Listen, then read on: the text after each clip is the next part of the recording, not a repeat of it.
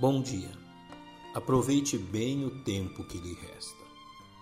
Em sua primeira epístola aos Salvos em Corinto, o apóstolo Paulo tratou de diversas questões que precisavam ser corrigidas em meio àquela igreja. Dentre os fatos mais graves ocorridos ali e que careciam de um ensino claro e vigoroso por parte do apóstolo, a questão da santidade do casamento foi uma das mais extensamente tratadas nesta primeira carta, ocupando todo o capítulo 7.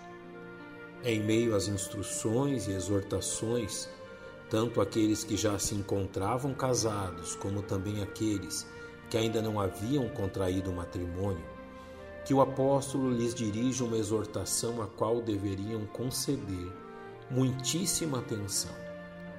Isto, porém, vos digo, irmãos, que o tempo se abrevia.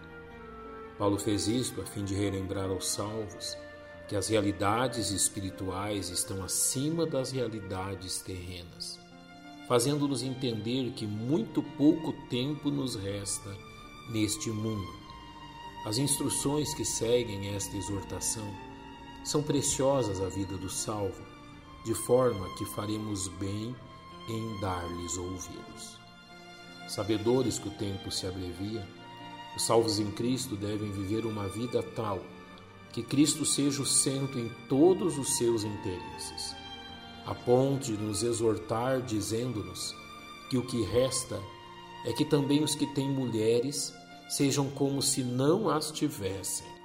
Em momento algum, o apóstolo está encorajando que os salvos casados deixem de cumprir com suas responsabilidades matrimoniais.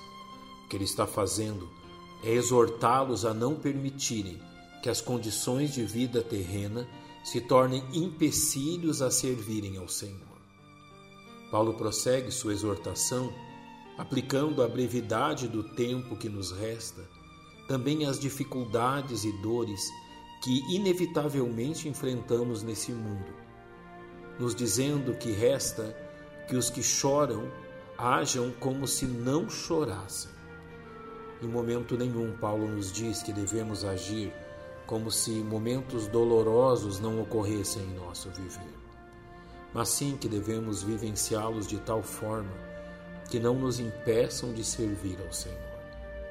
O apóstolo também nos exorta quanto à forma que os salvos em Cristo devem vivenciar momentos de realização, sabendo que muito em breve deixarão este mundo, nos dizendo que os que folgam devem viver de tal forma como se não folgassem, ou seja, não devemos permitir que as realizações pessoais que alcançamos nos entorpeçam quanto à brevidade do tempo que possuímos.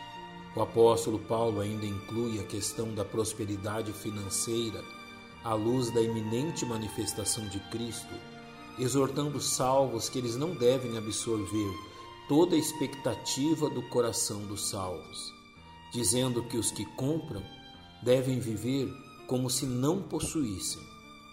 Por fim, Paulo inclui toda a nossa vida em uma atitude de vigilância e expectativa, tais que os que usam deste mundo devem viver como se dele não abusassem, ou seja, reconhecendo que não necessitam de nada daquilo que este mundo lhes oferece. Devemos reconhecer que em todo tempo Paulo está nos chamando a uma mudança de mentalidade das coisas deste mundo para uma mentalidade centrada no que é celestial. A razão para esta exortação é clara e simples, porque a aparência deste mundo passa. Que ao invés de nos preocuparmos com as coisas deste mundo, obedeçamos à vontade de nosso Salvador. Mas buscai primeiro o reino de Deus e a sua justiça. Aproveite da melhor forma possível o pouco tempo que ainda lhe resta neste mundo. Que Deus lhe dê sabedoria.